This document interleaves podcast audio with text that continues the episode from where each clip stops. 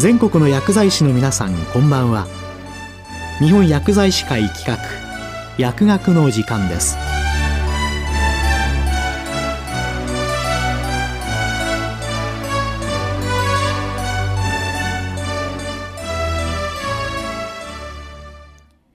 今日は年頭書簡と題して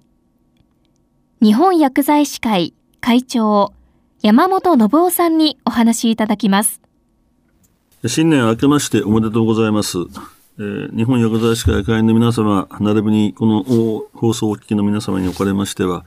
お健やかに新年をお迎えのことと、お喜びを申し上げます。で常々、日本薬剤師会の事業については、様々なお願いをし、えー、まあ、私どもとしては、それが必要だと思って、えー、事業を進めておりますけれども、えこのところ、様々に追いかけられることが多くて、じゃあ次部屋にお願いをすることばかりでありますけれども、どうか、あの、薬剤師の立場を守ることということにご理解いただきまして、ぜひご支援いただきたいと思います。で、あの、昨年も、まあ、そうでありましたし、一昨年もそうでありますけれども、大変、この数年間、風水害、台風の被害が大変多ございまして、まあ、異常気象ということもありましょうけれども、これまでにない、ま、災害があの各地で起こっています。で、そうした被災を受けられた方々、もちろんお亡くなりになった方々のご冥福をお祈り申し上げさなりませんけれども、まだなお、その被災の状況から平常な生活を戻さずに、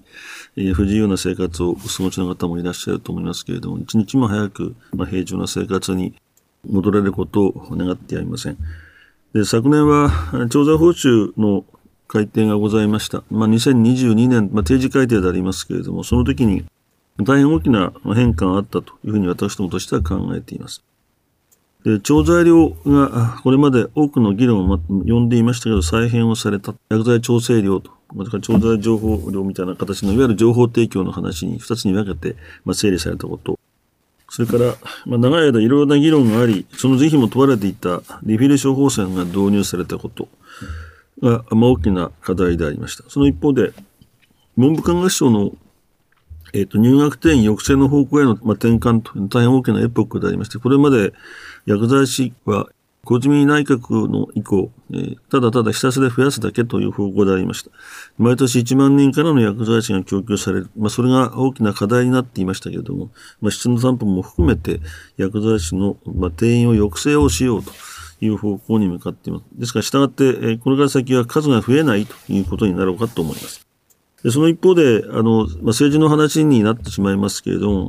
昨年の7月には参議院選挙もございまして、えー、また私ども代表が国会へ送ることができました。これで、えー、まあ、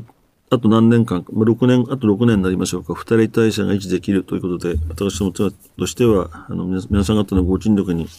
えー、御礼を申し上げますとともに、薬剤師のプレゼンスが国会でも示せたと思っています。2020年に我が国で初めて新型コロナウイルスの感染症が確認されて以降、もうすでに3年が経過します。えー、まあ、昨年末にはあの季節性インフルエンザと同時流行を想定した対策が国から示されて、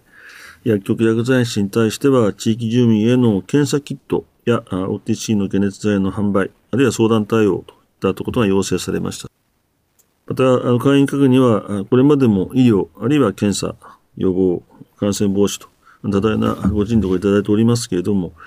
こうしたことについて、改めて、あの、この場を借りて、あの、日本薬剤師会代表して感謝を申し上げる次第であります。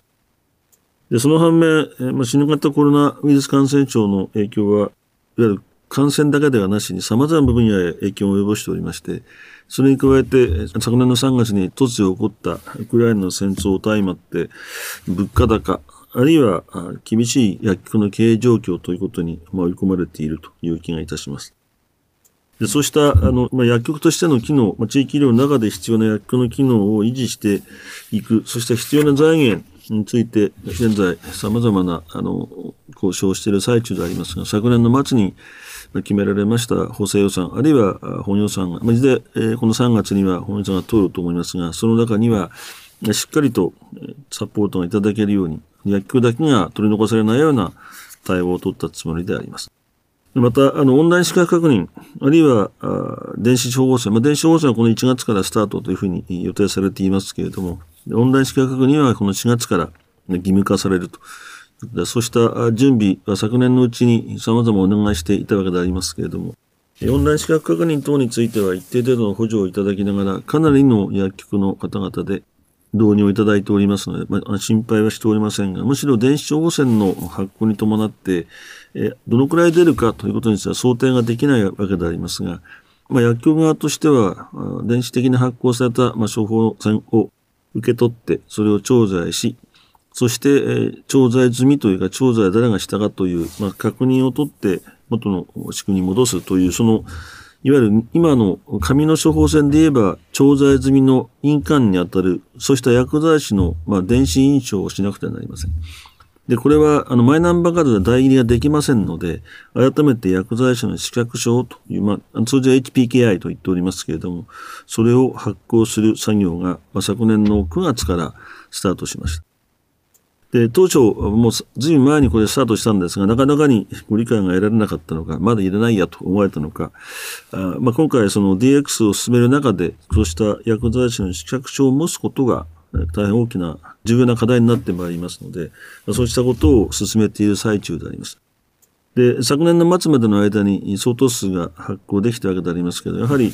これもウクライナの影響もあり、なかなかにカードのデバイスがなかなか入手できないということもあって、え多少、セカンドキーといった、まあ、何かの時に使う電磁的なキーを提供しているケースもありますが、3月の末までにはなんとか明日、まあ、6万とか7万とかという数を出して、なんとか進めていきたいというふうに考えています。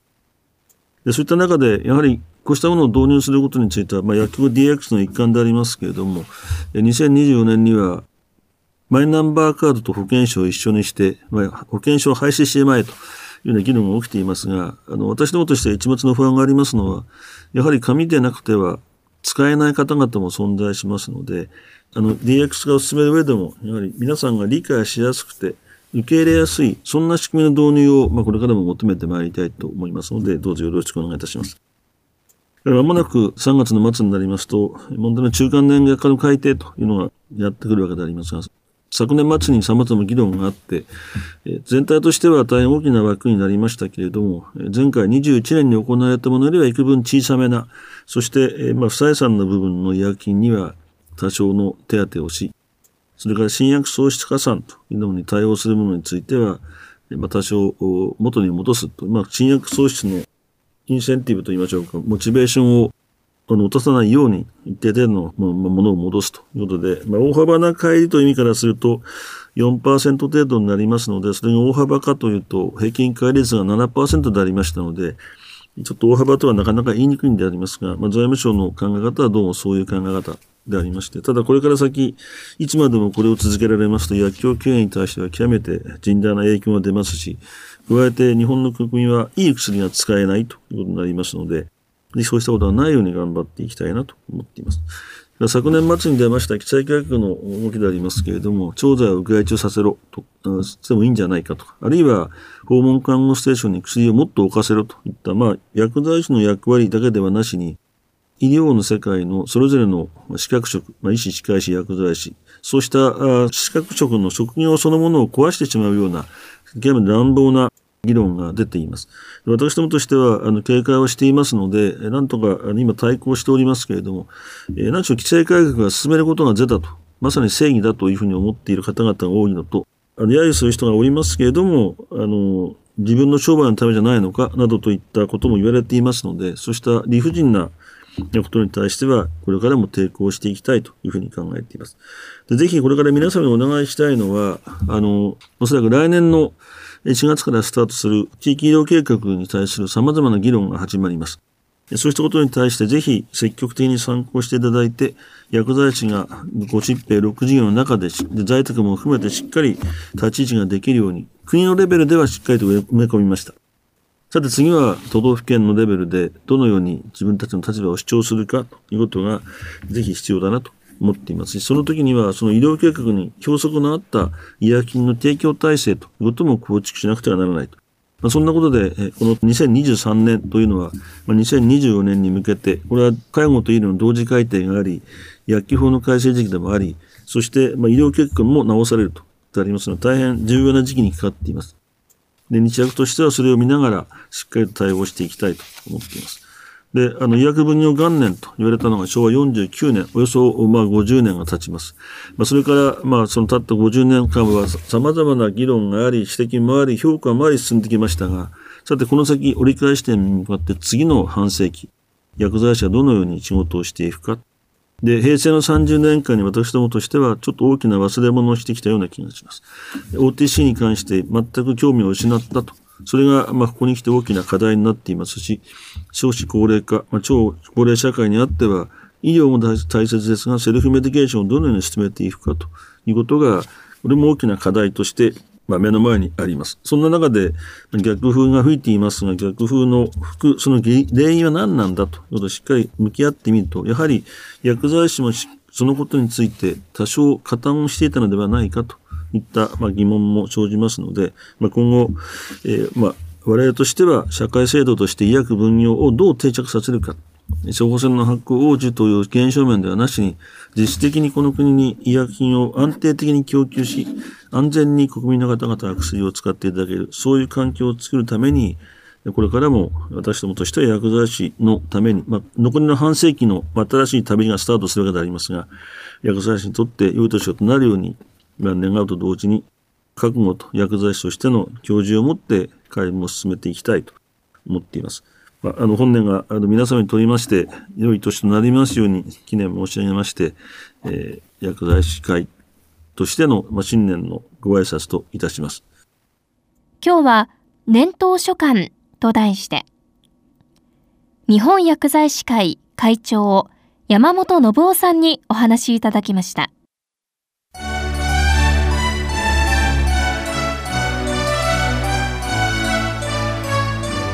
本薬剤師会企画。薬学の時間を終わります。